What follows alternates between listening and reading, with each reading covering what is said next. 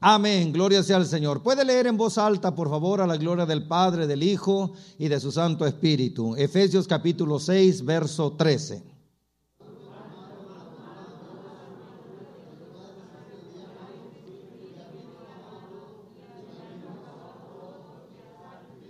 Ahora todos juntos, no se coma las comas, acuérdense que al rato vamos a ir a comer ahí. Dice, por tanto, tomad toda la armadura de Dios para que podáis resistir en el día malo y habiendo acabado todo, estad firmes. Ocupe su lugar, póngase cómodo, pero no se duerma. Me acompaña mi amada esposa. Eh, eh, los bebés, mi amada suegra, alabado sea el nombre del Señor. El día de anoche eh, llegamos a hablar con Dios para pedirle que esta mañana, por favor, respaldara su palabra. Hoy por la mañana nos levantamos también para pedir a Dios, interceder por cada uno de los que estamos aquí, que Dios nos hable. ¿Cuántos vinieron a oír palabra de Dios? Hoy que es el día de conclusión del aniversario, quiero agradecer una vez más a los pastores Mejía, Pastor Ascendi, Pastor Tim Mejía, por eh, este gran honor, gran privilegio, en verdad que se los agradezco. Eh, siempre que se celebra un aniversario es para analizar, pensar qué hicimos, qué no hicimos, qué dejamos de hacer y volver a retomar. La iglesia tiene que seguir cumpliendo años. ¿Cuántos dicen amén? Hasta que Cristo venga, hasta que eh, seamos arrebatados. El día de ayer leímos, no sé si pueden poner eh, Génesis capítulo 4, el verso 4, por favor, cuando hablábamos acerca de Caín y acerca de Abel. Dice, y Abel trajo también de los primogénitos de sus ovejas, de lo más gordo de ellas, y miró Jehová con agrado a Abel y a su ofrenda. Verso 5, dice, pero, diga conmigo, pero, dígalo fuerte, pero Dice, pero no miró con agrado a Caín y a su ofrenda. Dijimos ayer que Dios no le interesan tanto las ofrendas, lo que le interesa es de parte de quién viene, el corazón. Pero hay una palabra ahí que, me llamó la atención y, y, también le pedí a Dios que me diera un mensaje de eso y estoy tratando de... Porque cuando leemos en el Evangelio según San Lucas, en el capítulo 24, habla acerca de un hombre llamado Cleofas y otra persona que iban camino a Maús. Y entonces ellos usan esta expresión, pero nosotros esperábamos que él era el que iba a redimir a Israel.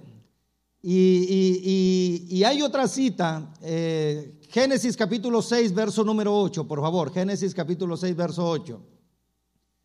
Dice, pero Noé halló gracia ante los ojos de, de Jehová. Y hoy en la mañana me estaba recordando de eso, de esa palabra pero, porque en realidad no solamente la iglesia, el mundo entero ha pasado un proceso muy difícil. Lo que decía el pastor hace un momento es una realidad. Eh, muchos eh, lamentablemente perdieron sus empleos, otros perdieron sus negocios, otros perdieron casas, otros perdieron apartamentos. Lamentablemente son cosas que en este periodo han acontecido. Y ahí vemos que hay un pero para lo malo y también vemos que hay un pero para lo bueno. Por ejemplo, verso 5 dice, pero Dios no aceptó la ofrenda de Caín y tampoco lo aceptó a él. Sin embargo, en el capítulo 6, verso 8 dice, pero Noé halló gracia delante de Dios.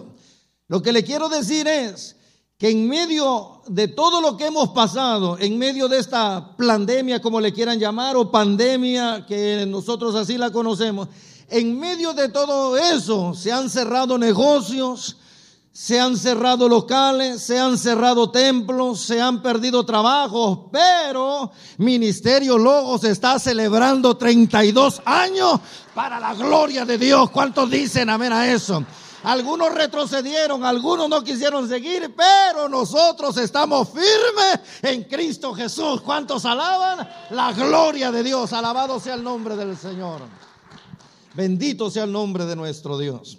Vamos a empezar hablando, amados hermanos, ayer les dije que en realidad cuando el apóstol Pablo enumera la, vestidura, la imagen que él tiene es de un soldado y es por eso que nombra cada una de aquellas.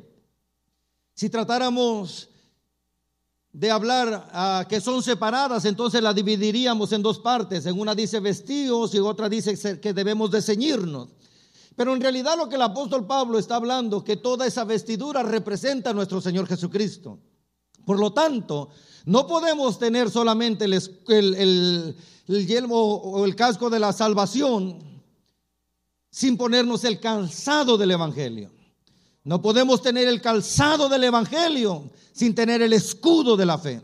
Es una vestidura completa. Y por eso ayer hablamos que es importante que como hijos de Dios nos entreguemos por completo al Señor, así como Él se entregó por completo a nosotros. ¿Cuántos dicen amén? Ahora vamos a tratar de enumerar esa vestidura, porque el verso 13 dice, por tanto, tomad toda la armadura de Dios. Y tuve que estar leyendo y leyendo y orando y pidiéndole a Dios que me guiara. Hace eh, no sé cuántos años, pero sí ya tiene varios porque no me acuerdo cuándo fue. Hablamos bajo el tema el día malo. No sé si Tracy se acuerda que hablamos y un día Vini se me acercó y me dijo, me paró la policía y me acordé de tu predicación del día malo, me dice. Y, yo dije, puedo ir otra vez a, orar y sacar, pero quisimos traer una palabra fresca de parte del Señor, que Dios nos guiara, que era lo que quería que habláramos. Así es que vamos a ver, dice, por tanto, tomad toda la armadura de Dios para que podáis resistir en el día malo y habiendo acabado todo, estad firmes. ¿Ok? Estad firmes. Gálatas capítulo 3, verso 27. ¿Qué dice, por favor? Gálatas capítulo 3, verso 27 y después van a, buscar segunda carta a los Corintios capítulo 5 desde el verso primero hasta el verso 4. Dice, porque todos los que habéis sido bautizados en Cristo, de Cristo estáis revestidos. Lo que el apóstol Pablo nos aconseja como iglesia, como hijos de Dios, como cristianos es que al enemigo, que al diablo no se le enfrenta con nuestra experiencia. Si hay alguien que sabe es el enemigo. Al enemigo no se le presenta con nuestra trayectoria, ni tampoco se le enfrenta con nuestras credenciales. Está como aquel predicador, creo que usted lo dijo en una ocasión, pastor, que llegó a uno de nuestros pueblos y entonces la, primera vez que puso, expuso su mensaje, empezó a hablar de todas las credenciales que tenía. Empezó a hablar que era un maestro en teología, un maestro en divinidades y mostraba las credenciales. Y dicen que cuando terminó el culto, al final que lo llevaban a la casa donde se iba a hospedar, dice que lo llevaba un hermano muy humilde, muy sencillo, y de repente le salió un toro. Y el toro los empezó a, corretear y el hermano le dice al predicador, corra, corra. Y el predicador empieza a correr. Y entonces el hermano en su humildad le dice, ¿sabe qué? Párese y enséñele las credenciales. Para enfrentar al enemigo, amados hermanos, no necesitamos nuestra experiencia, trayectoria ni credenciales. Necesitamos, dice la Biblia, estar revestidos de Cristo Jesús. ¿Ok? Ahora, algo que escuché que considero que es muy cierto es que cada vez que el enemigo trata de levantar, hacer guerra, a levantarse a hacer guerra contra nosotros, en realidad no es que está tan interesado en tu persona y mi persona, sino que lo que está interesado es en hacerle daño a Cristo. ¿Por qué? Porque en el momento que nosotros somos redimidos, somos salvos, somos lavados por su preciosa sangre, ahora Él ya no nos ve a nosotros, sino que ahora ve a Cristo en nosotros. Por eso es que cuando Dios te llama, Dios te llama por nombre. Y usted lo puede ver en el libro de Éxodo capítulo 3. La Biblia dice, amados hermanos, que cuando Dios se le aparece a Moisés en aquella salsa que ardía y no se consumía, lo llamó por nombre, le dijo Moisés, Moisés. Sin embargo, cuando el diablo te llama, no te llama por tu nombre, te llama por tu pecado, te llama por tu fracaso, te llama por tus caídas, porque la intención de él es terminar, terminar con la obra que Dios está haciendo en tu vida. Y al terminar contigo, entonces a quien le hace daño es a Cristo Jesús. Está tan interesado en dañar el cuerpo de Cristo que por eso de alguna o de otra manera busca cómo dañarnos a nosotros. Ahora, vea lo que dice segunda carta a los Corintios capítulo 5. Porque sabemos que si nuestra morada terrestre, este tabernáculo se deshiciere, tenemos de Dios un edificio, una casa no hecha de manos, eterna en los cielos. Y por eso también gemimos, deseando ser revestidos de aquella nuestra habitación celestial, pues así seremos hallados vestidos, ¿y qué dice? Y no desnudos. Por eso cuando usted lee el libro de los cantares, en el capítulo 3 y en el capítulo 5, en el capítulo 3 habla acerca de aquella tsunamita que está esperando a su amado. Y en el capítulo 5 habla que ella se desvistió.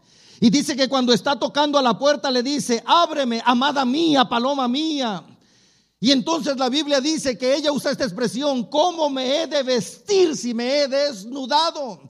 Quiere decir que ella ya no lo esperaba. Ella decía, esta noche no va a llegar. Pero aquellos amados hermanos que estamos en Cristo, dice la Biblia, que debemos de estar vestidos y no desnudos. Por eso es que cuando Pedro, pensando que el día de su muerte había llegado en el libro de Hebreos, el libro de Hechos capítulo 12, estando en la cárcel, dice la Biblia que se quitó el manto, se quitó el vestido y dice que se acostó a dormir y de repente llegó un ángel. Y entonces cuando llega el ángel lo toca y le dice, ciñete, envuélvete en tu manto, ponte el calzado porque el tiempo de tu partida aún no ha llegado. Y dice la Biblia que cuando él iba caminando, de repente la puerta se abrió sola. ¿Sabe por qué? Porque cuando te vistes de Cristo no hay cárcel, no hay puerta, no hay nada que te pueda detener. Alabado sea el nombre de Cristo Jesús. Necesitamos estar vestidos de Cristo porque en Cristo es donde nosotros podemos alcanzar la victoria. En el libro de Génesis capítulo 3, lamentablemente ahí habla la historia que empezó con el caos de la humanidad. Adán y Eva pecaron y dice la Biblia que aún en su pecado Dios los llegó a buscar. Y eso es sorprendente de Dios, pastor. Dice la Biblia que llegó a la cita, Dios llegó a la cita. Cuando fallamos muchas veces los que desistimos somos nosotros, ya no llegamos, pero Él siempre va a estar ahí. ¿Cuántos dicen amén? Él llegó a la cita y al no haber Adán empezó a llamarlo, Adán, Adán, ¿dónde estás tú?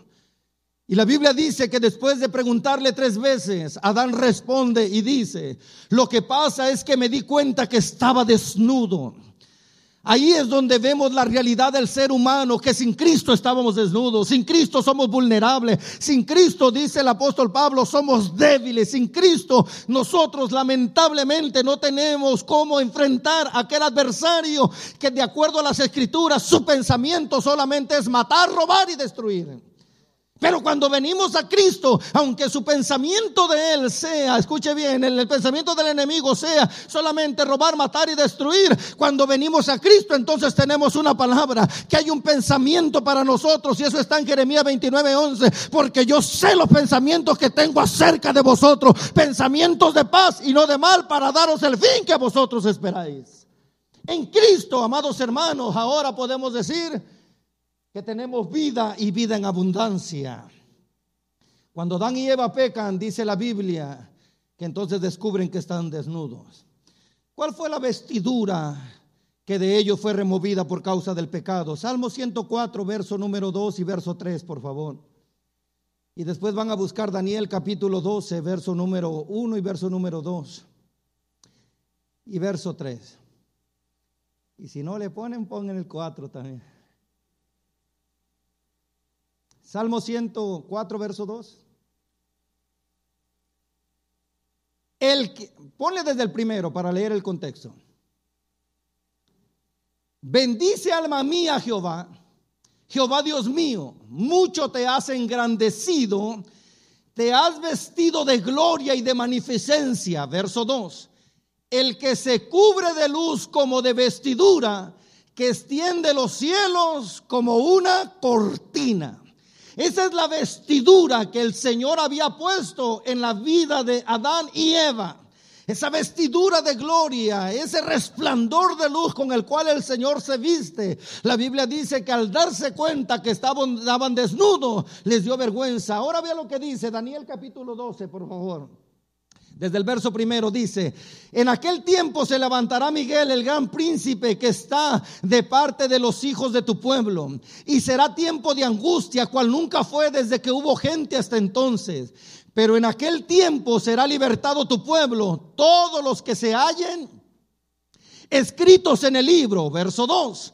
Y muchos de los que duermen en el polvo de la tierra serán despertados, uno para vida eterna y otros para vergüenza y confusión perpetua. Pero vea lo que dice el verso 3. Los entendidos resplandecerán como el resplandor del firmamento y los que enseñan la justicia a la multitud como las estrellas a perpetua eternidad. Cuando nosotros venimos a Cristo, ahora nosotros somos revestidos de Él. Y por eso Pablo dice que ahora ya no somos los mismos, dice, de modo que si alguno está en Cristo, nueva criatura es. Las cosas viejas pasaron, he aquí todas son hechas nuevas. Y yo digo, alabado sea el nombre de nuestro Señor.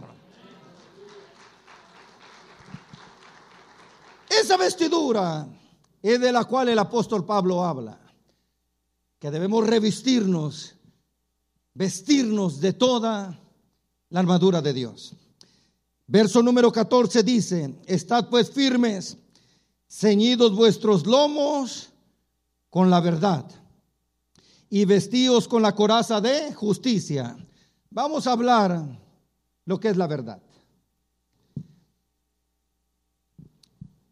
La Biblia dice, amados hermanos, en el Evangelio según San Juan capítulo 1, Evangelio según San Juan, capítulo 1, si no me equivoco, es el verso 17.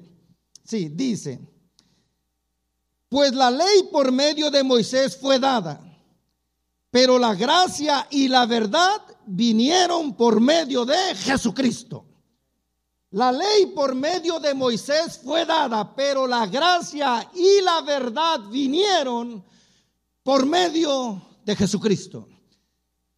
En Él podemos estar confiados, en Él podemos estar seguros. La, la, palabra verdad es algo que no tiene variación, no es que hoy es una cosa y mañana es otra. Por ejemplo, la ciencia. La ciencia te dice, escuche bien, que hay un Dios que no existe y de repente Dios les abre un poco más la eternidad o le abre un poco más el cielo y al final tienen que reconocer que hay un creador. La medicina, la medicina te dice que tomar café es malo y ya después te dice que previene el cáncer. Aleluya. Los sentimientos, los sentimientos no son verdad. El que hoy te ama es el que mañana va a andar hablando mal de ti. El que hoy te dice, aquí me voy a mantener, llegaron los 32 años y se fueron antes de que llegara el 31. No sé si me explico, amados hermanos. En quien solamente podemos estar estables, firmes y constantes es en la verdad que es Cristo Jesús.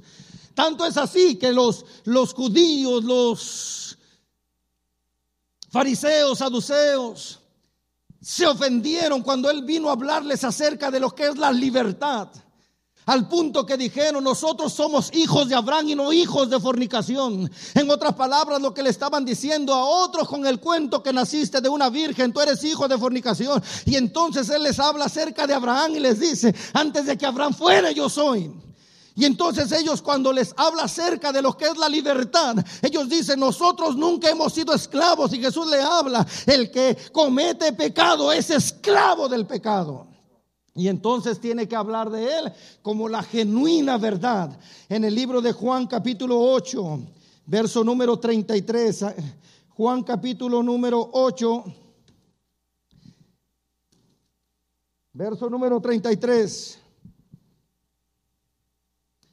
En el verso número, desde el verso número 31, Jesús está hablando y dice, dijo entonces Jesús a los judíos, a los judíos que habían creído en él, si vosotros permanecieseis en mi palabra, seréis verdaderamente mis discípulos. Verso 32.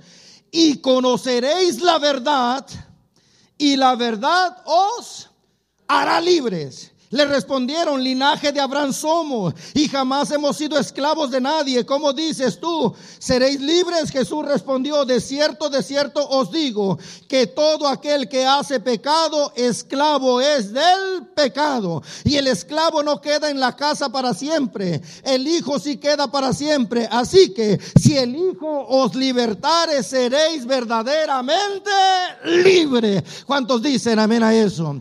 La verdad, amados hermanos, establecida, la verdad que permanece para siempre, esa verdad se llama Cristo Jesús.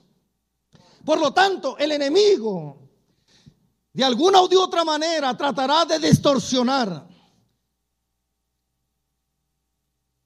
Una ocasión estudiando lo que es angeliología, aprendí que el diablo no conoce el futuro, pero sí conoce los ángeles. Él fue un ángel. Fue un ángel de grande rango en los cielos. Y él sabe las jerarquías. Él sabe cómo es que se gobierna en el cielo. Y él no conoce el futuro. Pero de repente Dios manda un mensajero. Y cuando el enemigo ve ese mensajero, él dice, no sé a qué viene, pero sé que viene a hacer algo con esta persona. No sé con qué propósito fue enviado, pero sé que trae un propósito de Dios para esta persona porque Él sabe las jerarquías, Él sabe cómo trabaja el gobierno de Dios. Y cuando ve un ángel que, que se acerca para traerte un mensaje o para rodearte, cuidarte, entonces Él de alguna o de otra manera usa artimañas de mentira para distorsionar lo que Dios ha dicho. Pero cuando nosotros creemos, amados hermanos, que la palabra de Dios es infalible, no importa cuánta mentira el diablo quiera meter, no va a poder. ¿Sabe por qué? Porque estamos en la verdad genuina que se llama Cristo Jesús, el Hijo de Dios. Él no conoce lo que Dios va a hacer contigo mañana, pero al ver que el tipo de mensajero que Dios mandó le preocupa y entonces es cuando empieza una guerra tratando de turbar tu mente, meter una mentira para que no creas a lo que Dios ha dicho. Por eso Pablo dice, ciñanse la palabra ceñirse es bajarse, apretarse, ajustarse. Me acuerdo cuando el pastor puso un espejo, ¿te acuerdas, pastor? Que dijo, si eres talla 8, no te metas en una talla 2. Cuando estoy hablando, no, sí, no sea que para el próximo mensaje lleguen todos bien ajustados y apretados, ceñidos. No, no, no, no. Lo que la Biblia dice claramente, ciñanse de esa verdad que, no los, que nadie los pueda mover, sabiendo que estamos estables en Él. San Juan capítulo 14. San Juan capítulo 14. Por favor. No se turbe vuestro corazón. Creéis en Dios, creed también en mí. En la casa de mi Padre muchas moradas hay. Si así no fuera, yo os lo hubiera dicho, voy pues a preparar lugar para vosotros. Y si me fuere y os prepararé el lugar, vendré otra vez y os tomaré a mí mismo para que donde yo estoy, vosotros también estéis. Y, sabéis a dónde voy y sabéis el camino. Le dijo Tomás, Señor, no sabemos a dónde vas, ¿cómo podemos saber el camino? Verso 6, léalo usted por favor, ¿qué dice?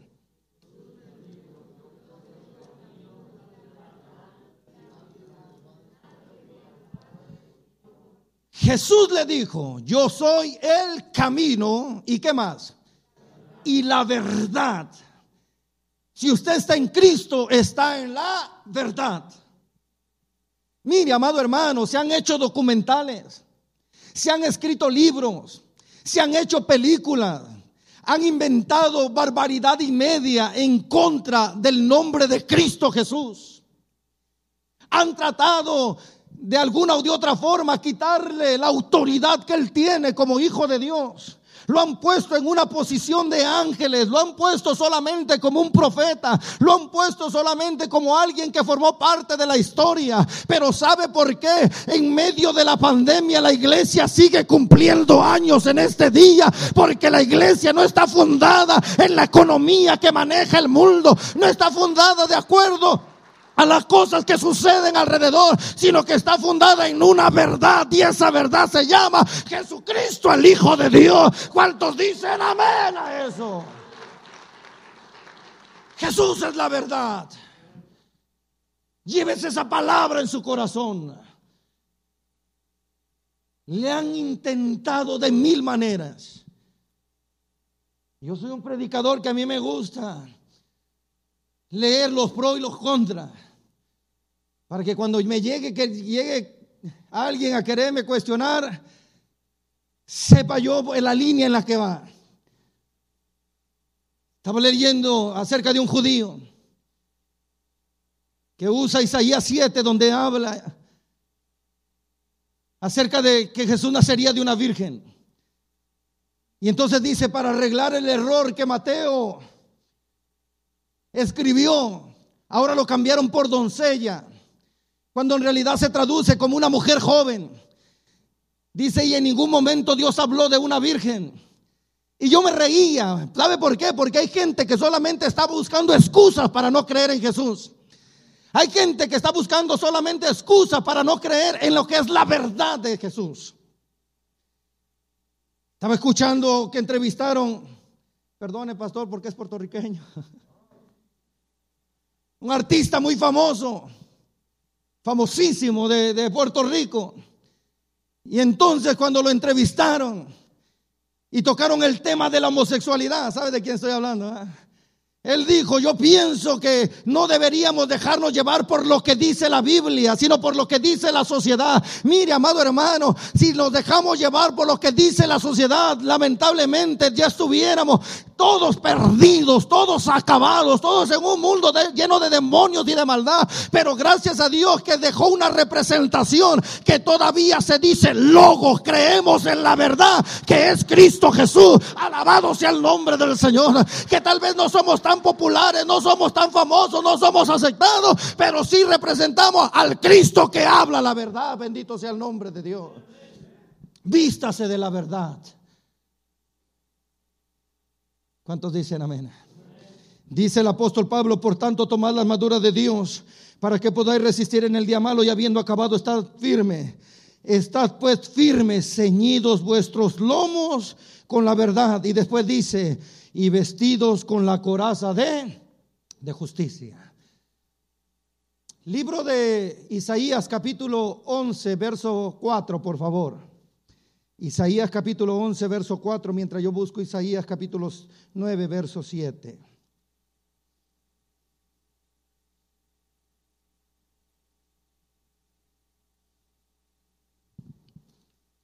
Lo tienen. Dice, sino que juzgará con justicia a los pobres y arguirá con equidad por los mansos de la tierra y herirá la tierra con vara de su boca y con espíritu de sus labios matará al impío. Será la justicia cinto de sus lomos, la fidelidad ceñidor de su cintura. Me encanta ese texto. No sé qué versión, o es la versión 60. Dice, será su justicia como cinto de sus lomos, se ceñirá de justicia. Dice, la fidelidad ceñidor de su cintura. Capítulo 9, verso 6. Puedes ponerlo, por favor. Lo dilatado de su imperio y la paz no tendrán límite. No, eso, lo dilatado de su imperio y la paz Dice, no tendrán límites sobre el trono de David, sobre su reino, disponiéndolo, confirmándolo en juicio y en justicia. Desde ahora y para siempre, el celo de Jehová de los ejércitos hará esto. Estamos, Isaías está profetizando, está hablando del niño que habría de nacer, del Mesías que habría de venir. Y habla, amados hermanos, acerca de la representación de la justicia. El apóstol Pablo dice, Romanos capítulo 3. Y ojalá y me dé tiempo llegar a los matrimonios, porque quisiera hablarle a los matrimonios. Pero no, no nos va a dar tiempo. Ya llevamos media hora y apenas vamos en dos puntos. Romanos capítulo 3. Romanos capítulo 3. Y luego hay comida, gloria Señor. Y como dijo la pastora, aquí se llena el espíritu y allá se llena el alma. El almacén, gloria sea al Señor. Capítulo 3, verso 21. Romanos capítulo 3, verso 21 dice, pero ahora, aparte de la ley, se ha manifestado la justicia de Dios, testificada por la ley y por los profetas. La justicia de Dios por medio de la fe en Jesucristo, para todos los que creen en Él, porque no hay diferencia. Por cuanto todos pecaron y están destituidos de la gloria de Dios. Vea lo que dice el verso 24 siendo justificados gratuitamente por su gracia, mediante la redención que es en Cristo Jesús, a quien Dios puso como propiciación por medio de la fe en su sangre, para manifestar su justicia, a causa de haber pasado por alto en su paciencia los pecados pasados con la mira de manifestar en este tiempo su justicia, a fin que Él sea el justo y el que justifica al que es de la fe de Jesús. En otras palabras, el que está en Jesús está justificado. El que está en Jesús recibimos la justicia que viene de Él. Y no importa, amado hermano, cuánto el diablo te señale, cuánto el diablo te acuse, cuánto el diablo quiera traer a la mente tu pasado, nosotros somos justificados en Cristo Jesús. La presentación que hicieron estas muchachas, estas jovencitas, espero que hayamos apreciado ese mensaje. Pero eso nos enseña que no importa cuán encima tengamos al acusador, hay alguien que ha pagado un precio para que nosotros seamos justificados. Vea cómo acaba el capítulo 4 de Romanos. Y después vamos a ir a Zacarías capítulo 3. Quiero llegar aunque sea al escudo.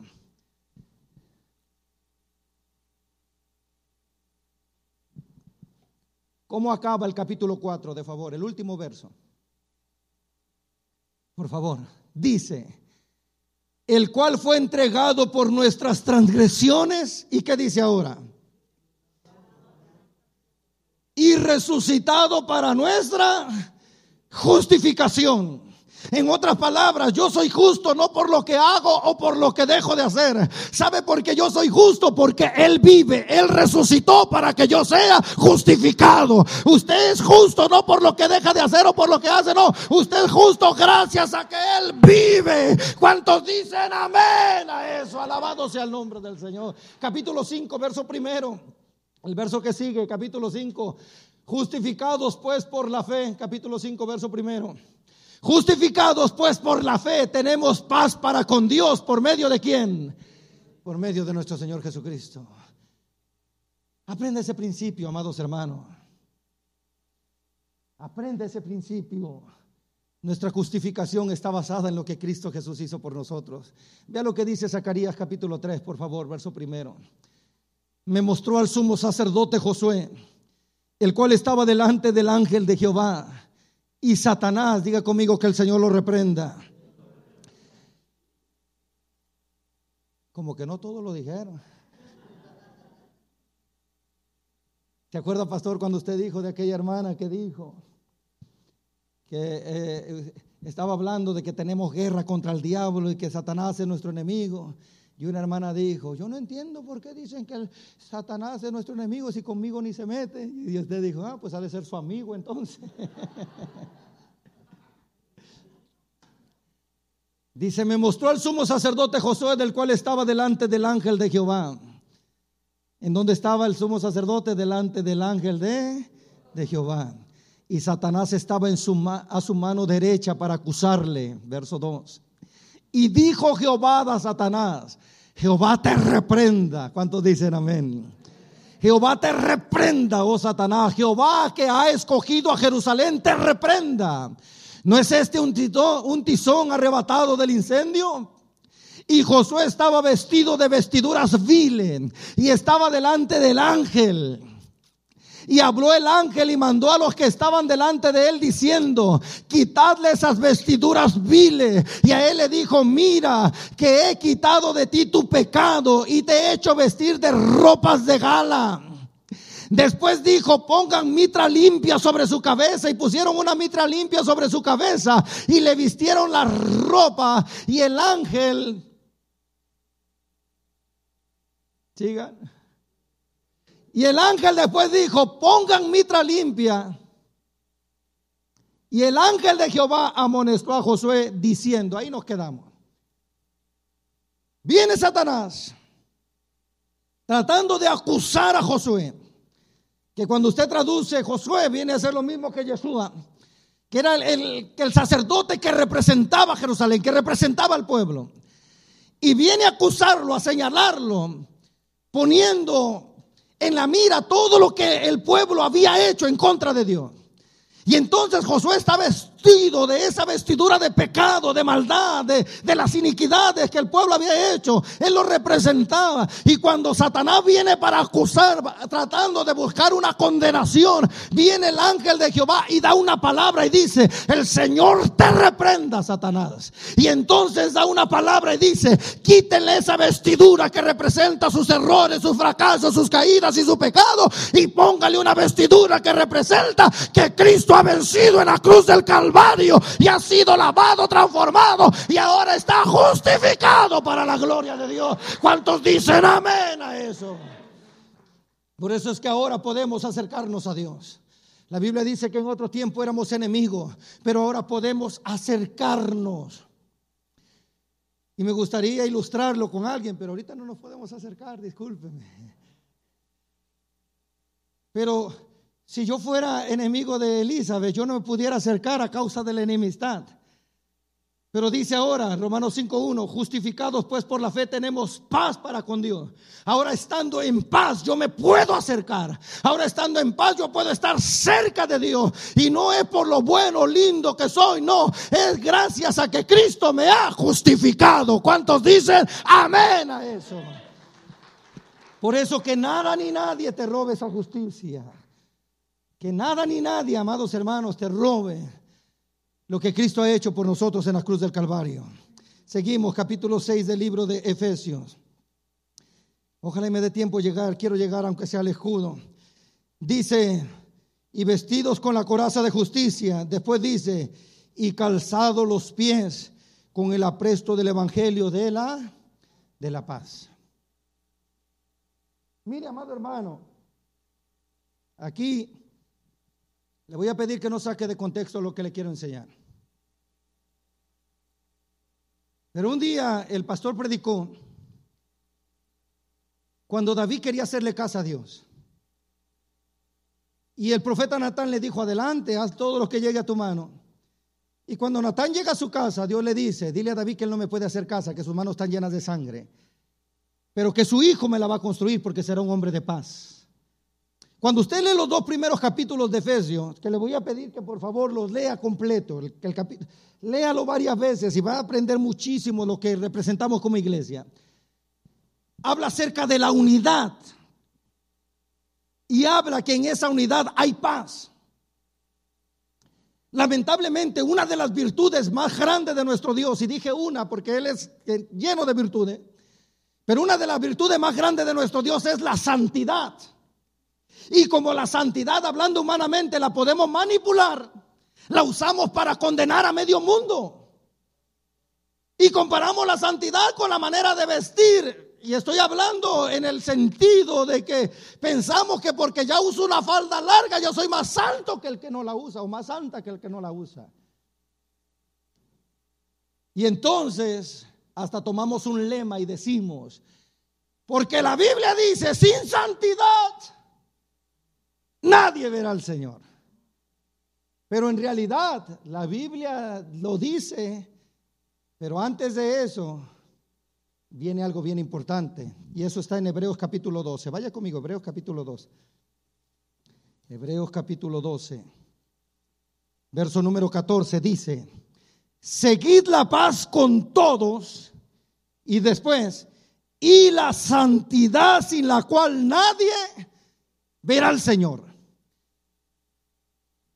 La santidad, siempre que usted ve una palabra y es algo que tiene una consecuencia o que sigue de una consecuencia. Primero habla de que debemos seguir la paz. Entonces, cuando alguien quiera hablar de esa santidad sin la de cual nadie verá al Señor, debería decir, porque la Biblia dice, sin paz y sin santidad. Y hay veces que los que más hablamos de santidad somos los más peleoneros. Los que más hablamos de sanidad somos los que más señalamos, los que más condenamos, los que más acusamos. Y por lo tanto, cuando ya la gente nos ve mal, entonces decimos, la Biblia dice que por causa de él seríamos perseguidos. No, que muchas veces son perseguidos por causa de su religiosidad. Porque lo puro de Dios, lo santo de Dios, lo usan para condenar. Y nos volvemos en un Jacobo y nos volvemos en un Juan. Como no adoran como yo, como no cantan como yo, como no visten como yo. Entonces ellos no pueden entrar al reino de los cielos. No sé si me explico, amados hermanos. Cuando hablamos de la santidad deberíamos de hablar de Dios.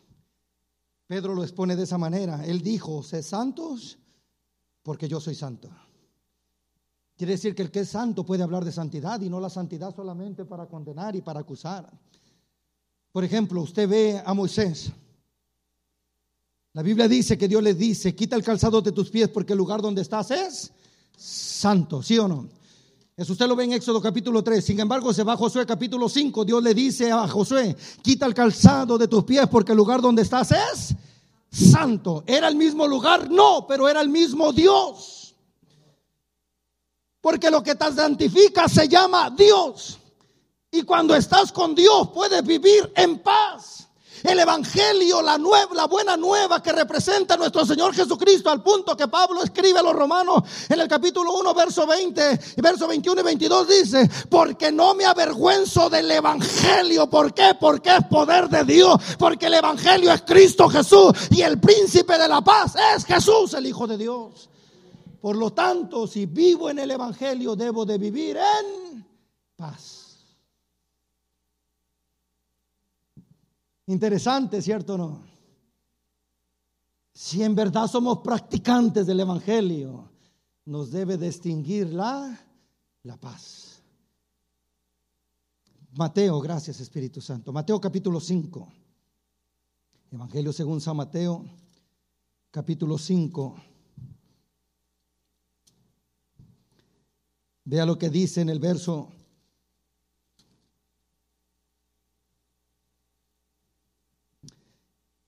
número 9.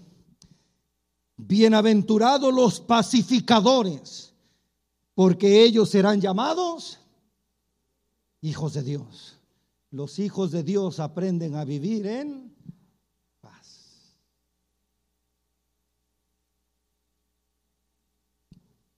Y traigo muchos textos para hablar acerca de la paz, pero quiero entrar al, punto que sigue porque ahí quiero terminar. Volvamos otra vez a, Efesios capítulo 6, por favor, Efesios capítulo 6. Dice, y calzado los pies con el apresto del Evangelio de la paz. Después dice, sobre todo, tomad el escudo de la fe, con que podáis apagar todos los dardos de fuego del maligno. ¿Qué es lo que debemos de tomar? El escudo de la, de la fe. Y ahí vamos a terminar. En otra ocasión seguimos, porque tenemos que hablar de los principios de la iglesia. Y como cuando hablamos de los principios de la iglesia, habla acerca de la familia. Y entonces empieza a hablar de los padres. Después empieza a hablar de los tanto matrimonio, después empieza a hablar de los hijos y vuelve a los padres y después empieza a hablar de los que somos empleados y después de los que son patrones. La actitud que nosotros debemos mostrar como gente que somos vestidos de Cristo Jesús. Pero quiero cerrar aquí. Voy a cerrar mi Biblia para que me crean. De cuán importante es que tomemos el escudo de la fe. Y ahí podemos desarrollar dos temas, lo que es escudo y lo que es la fe. Pero vamos a ver, por ejemplo, Génesis capítulo 15, verso número 1, por favor. Y después puedes anotar ahí el libro de los Salmos capítulo 3, verso 3. Y después vamos a ver Primera de Pedro capítulo 5, verso número 6. Y también vamos a ver libro de Job capítulo 1, verso número 7, desde el 6.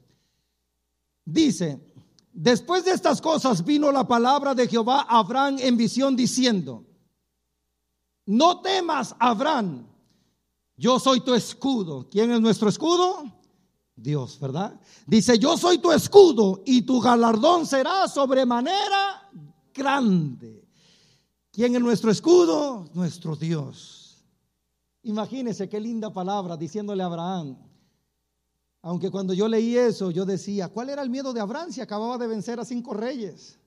Y los había vencido con 318 esclavos que la Biblia dice nacidos en casa. Y eso es bien importante. La Biblia dice que cuando Lot fue llevado cautivo, le avisaron a Abraham, tu sobrino se lo llevaron cautivo. Y entonces Abraham no fue a pedirle ayuda al vecino, no fue a pedirle ayuda, no fue a pedir ayuda a otro lado. Agarró los nacidos en casa y dice que entonces los armó y le dijo, vamos a rescatar a mi sobrino. Y aquellos nacidos en casa junto con Abraham vencieron a cinco reyes. ¿Sabe por qué? Porque los nacidos en casa son los que pelean por el ministerio. Los nacidos en casa son los que dicen, vamos a seguir adelante. Los nacidos en casa son los que dicen, vamos a apoyar el ministerio, vamos a apoyar la obra. Los nacidos en casa se mantienen firmes. ¿Cuántos dicen amén a eso? La visita viene, disfruta y se va. El que no echa raíces al primer problema sale corriendo. Pero los que son nacidos en casa saben pelear por la causa. Denle un fuerte aplauso a Dios por los nacidos en casa. Viene Dios y le dice Abraham, no temas, Abraham, yo soy tu escudo capítulo 3 del libro de los Salmos, por favor. Verso 3. Leamos desde el verso primero, por favor. Oh Jehová, cuántos se han multiplicado mis adversarios. Muchos son los que se levantan contra mí. Muchos son los que dicen de mí, no hay para él salvación en Dios. Pero ve ahora lo que dice el verso 3. Mas tú, Jehová, Eres escudo alrededor de mí. Diga conmigo, alrededor de mí. Dígalo fuerte, alrededor de mí. Dígalo más fuerte, alrededor de mí. Mi gloria y el que levanta mi cabeza. Él es escudo alrededor nuestro. Vea lo que dice Primera de Pedro capítulo 5 verso 6, por favor. Dice, humillaos pues bajo la poderosa mano de Dios para que los exalte cuando fuere tiempo Sigue. Verso 7. Echando toda vuestra ansiedad sobre Él porque Él tiene cuidado de vosotros. Verso 8. Sé sobrios y velad porque vuestro adversario el diablo como el león rugiente anda donde? Alrededor, pero ¿qué es Jehová alrededor de mí? Escudo, ¿verdad? Él es escudo alrededor de mí y aunque el diablo ande alrededor, no va a poder hacerme nada, no va a poder... Ah, ¿cuántos alaban la... Oh, bendito sea el nombre de Dios. Vamos a Job, vamos a Job. Job capítulo 1, desde el verso 6, para que veamos cómo dice un día vinieron a presentarse delante de Jehová los hijos de Dios, entre los cuales vino también Satanás. Y dijo Jehová a Satanás, ¿de dónde vienes? Respondiendo Jehová, respondiendo Satanás a Jehová, dijo, ¿de dónde venía? Venía de rodear, venía de alrededor, ¿sí o no? Venía de rodear la tierra y andar por ella. Y Dios casi le pregunta, ¿vienes de rodear la tierra o vienes de rodear a alguien? Porque vea lo que dice, verso que sigue. Y Jehová, versos, y Jehová dijo a Satanás, ¿No has considerado a mi siervo Job? Que no hay otro como él en la tierra, varón perfecto y recto, temeroso de Dios y apartado del mal. Respondió Satanás a Jehová y dijo, ¿acaso, acaso teme Job a Dios de balde? Verso 10. ¿No le has cercado, como dice? ¿No le has secado alrededor? Quiere decir que ya Satanás había rodeado, ya Satanás había buscado la forma, pero ¿sabe por qué no lo había podido tocar? Porque Jehová es escudo alrededor. No Aleluya. Mira, para que el diablo te pueda tocar, primero tiene que pedirle permiso a Dios. Para que el diablo pueda hacer algo contra tu persona, contra tu físico, contra tu cuerpo, primero tiene que pedirle permiso a Dios. Y después perdón, alabado sea el nombre del Señor. Que Dios nunca lo va a perdonar, bendito sea el nombre de Dios. Rodea, se lo voy a explicar de esta manera. Puedes venir, René, por favor. Aquí abajo, aquí, aquí, por favor. Tú eres mucho más alto que yo, así que puedes ponerte aquí. Ahí. Mírame, por favor. Mira. Agáchate lo más que pueda. Lo más que pueda. Ahí, ahí. La Biblia dice, volvamos otra vez a Primera de Pedro. Quería yo tratarme de explicarme lo mejor que, pude y por eso estamos, pero regresemos a Pedro. Primera de Pedro capítulo 5 verso 6 dice, humillaos. Humillaos pues bajo la poderosa mano de Dios para que los exalte cuando fuere tiempo, ¿verdad? Sigue. Echando toda vuestra ansiedad sobre Él porque Él tiene cuidado de vosotros. Sed sobrios y velad, porque vuestro adversario, el diablo, como un león rugiente, anda alrededor buscando, diga conmigo buscando, dígalo fuerte, buscando. Quiere decir, escuche bien, que cuando el enemigo, Satanás, que el Señor lo reprenda,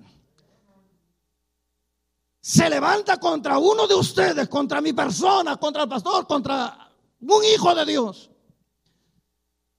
él se levanta y empieza a rodear. Pero la Biblia dice que anda buscando. ¿Sabes por qué anda buscando? Porque no te ve. Anda buscando porque sabe que tú estás cubierto y él busca. Y como no te ve, como la mano de Dios está sobre ti, entonces ¿sabes qué es lo que hace? Empieza a rugir para ver si en el rugido tú te advendentras, te llenas de temor y tú sales. Pero entre más ruja, más humíllate delante de Dios. Entre más ruja, más métete la mano de Dios. Entre más grande sea el problema, entre más el enemigo quiera destruirte por medio de tus hijos, más humíllate. Entre más el diablo se meta en tu hogar, más humíllate. ¿Por qué? Porque él está rugiendo para que tú te salgas. Pero cuando él te busca y te busca y no te halla, ¿sabes qué es lo que pasa? Es porque la mano de Dios no te dejará. Porque él es escudo alrededor de ti. Y al final Jehová levantará tu cabeza. Te exaltará cuando fuere tiempo. ¿Cuántos dicen amén a eso? Él busca de alguna o de otra manera. ¿Qué fue lo que hacía Goliat? Goliat no peleaba con nadie. Goliat rugía. Y el pueblo estaba temeroso.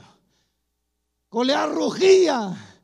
Y el pueblo estaba tan lleno de aquel, eh, lleno de miedo al punto que no había fuerzas en ellos para salir a la batalla. Sin embargo, llega un hombre llamado David que dice con la autoridad, cuando a él lo menosprecia y le dice, vienes contra mí como si fuera un perro, David le dice, y tú vienes contra mí con espada, lanza y jabalina, pero yo vengo contra ti en el nombre de Jehová, el hombre que es mi escudo, el hombre que pelea por mí, el hombre que me ayuda a enfrentar mi batalla. Nosotros en Cristo somos más que vencedores. ¿Cuántos dicen amén a eso? Por favor, póngase de pie en esta mañana. Como iglesia de Cristo, como iglesia de Dios, como pueblo de Dios, necesitamos estar firmes contra las acechanzas del diablo. Pero no va a ser con nuestra trayectoria ni experiencia, ni tampoco va a ser con un conocimiento intelectual, ni con una preparación académica. Podemos llegar a ser más que vencedores solamente si estamos en Cristo Jesús. Y hoy quiero decirle, amados hermanos, que de acuerdo a la Biblia, Él anda rodeando, anda alrededor, tratando, dice la Biblia, de mandar dardos llenos de fuego que nos turben, que nos amedrenten, que nos hagan desestabilizar. Pero si hoy nosotros le decimos a Dios, por favor, permíteme estar firme en ti y permíteme estar humillado bajo tu mano poderosa, no habrá diablo ni demonio que pueda contra usted ni contra su familia. ¿Cuántos dicen amén? La Biblia dice, humillaos pues bajo la poderosa mano de Dios para que los exalte cuando fuere tiempo. Cuando Salomón termina de edificar el templo, hace una oración y a esa oración viene una respuesta. Y la respuesta de Dios Dios no habló de los sacrificios, Dios no habló de los animales. Dios habló de una intimidad y dice, si mi pueblo se humillare. Y después dice, y orare. Entonces Dios da una promesa, yo sanaré su tierra. Cuando habla de humildad antes de oración, habla que la oración viene de aquel que reconoce que solo no puede. Deja de intentarlo por tus propias fuerzas. Deja de hacerte daño sintiéndote fracasado que no lo puedes lograr. Deja de compararte a otras personas porque ellos pudieron y yo no. Cuando te pones en las manos de Dios, Dios obra a tu favor. Cuando te pones a la mano de Dios, no te dejas llevar por la corriente. Sabes que Dios trabajará de una manera diferente contigo. A manera de testimonio y para gloria de Dios. El día de ayer les testifiqué que el plan como matrimonio, como esposa y esposo. Le dije a mi amada esposa, vamos a comprar una casa y nos traemos a mi mamá. Ese era el plan. Y recuerdo que las últimas palabras de mi madre, las últimas, la última vez que yo hablé con ella me dice, ¿cómo va lo de la casa? Yo sabía que ella quería venirse conmigo. Yo le decía a mi esposa, tenemos que orar por esa casa y está mi suegra de testiga. Cuando hacíamos nuestros servicios de oración, orábamos, dándole gracias a Dios porque nos había guardado de esta pandemia, dándole gracias a Dios porque teníamos trabajo. Y al final le decíamos, Señor, en tus manos está esa casa. En tus manos está esa casa. Nosotros hacemos lo posible, Dios hace lo imposible, ¿verdad? Entonces yo empecé a buscar hasta que encontré un banco que hablé con ellos y les dije mi situación. Y entonces me dice, nosotros te podemos ayudar. Empezamos el papeleo, ellos me preguntaron, ¿tienes un agente de ventas o te buscamos uno? Yo le dije, búsquenlo ustedes. Un pastor me dio un consejo. Si el banco te ofrece un agente de ventas, acéptalo, porque si hay algo que no te gusta, lo corres con libertad y entonces agarras a un amigo, pero a un amigo no le puedes decir, ¿sabes qué? Ya no. Entonces le dije, empezamos a ver casas, y cada oferta que metíamos, la competencia está tan dura que la gente está ofreciendo más de lo que vale. Entonces nosotros metíamos la oferta y me hablaba la gente y me decía, eh, me llamaron que miraron tu oferta, pero quieren que le pongas más porque hay alguien que puso más. Y yo le decía, no, nosotros ya hablamos con Dios que lo que metamos eso va a ser. Metimos en oferta como en unas cinco casas y nada. Y entonces seguimos orando, seguimos orando. Cuando llegó la fecha de ir a ver casas otra vez, me dice la gente de ventas, dice, hay una casa que no la traigo en el sketch o no, no, tiene cita, pero vamos a ver si nos dejan entrar. Cuando llegó, a mí me, gustó esa casa. Llegó y tocó y salió un chino o asiático, porque pues ve que como, quién sabe, pero es un asiático. Es como los salvadoreños, para todos son mexicanos, los hondureños son mexicanos, nosotros somos chinos, aleluya.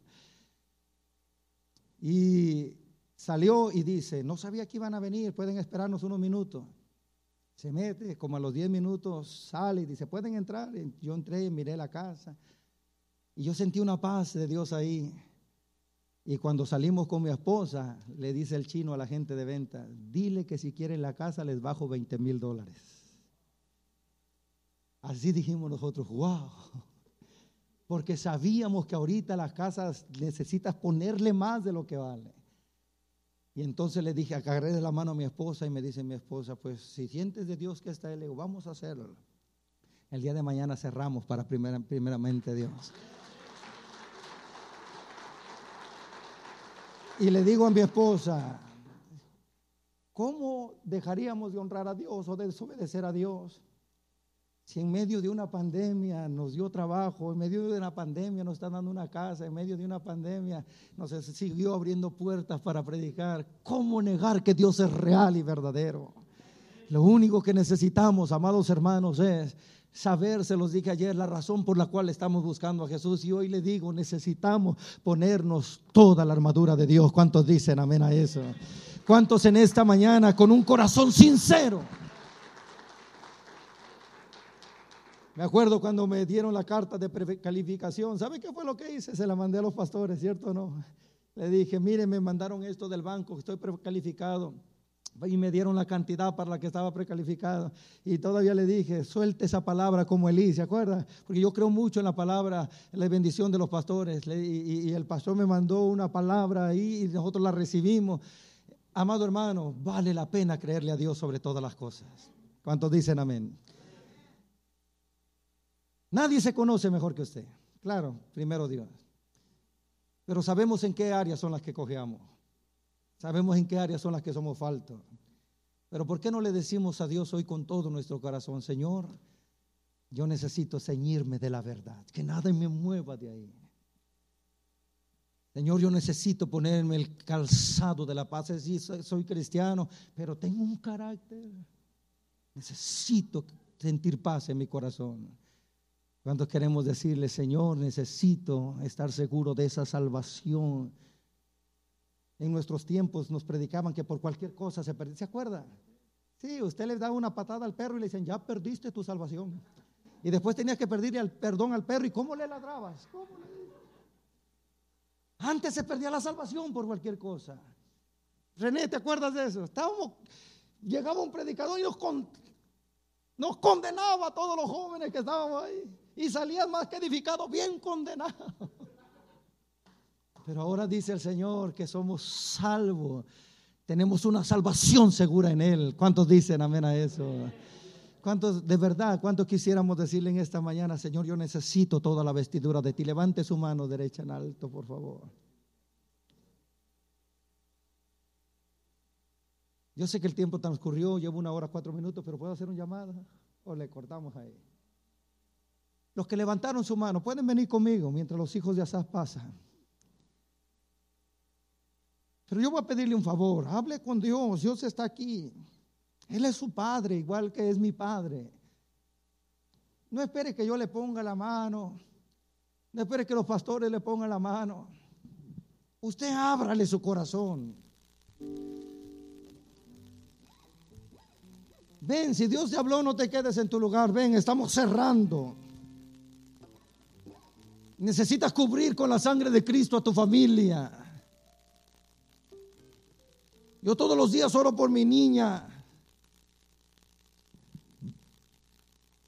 Todos los días oro por mi bebé y los cubro con la sangre de Cristo, así como se maquinan en las tinieblas cosas contra nuestros hijos, también nosotros en oculto hay que cubrirlos con la sangre del Señor.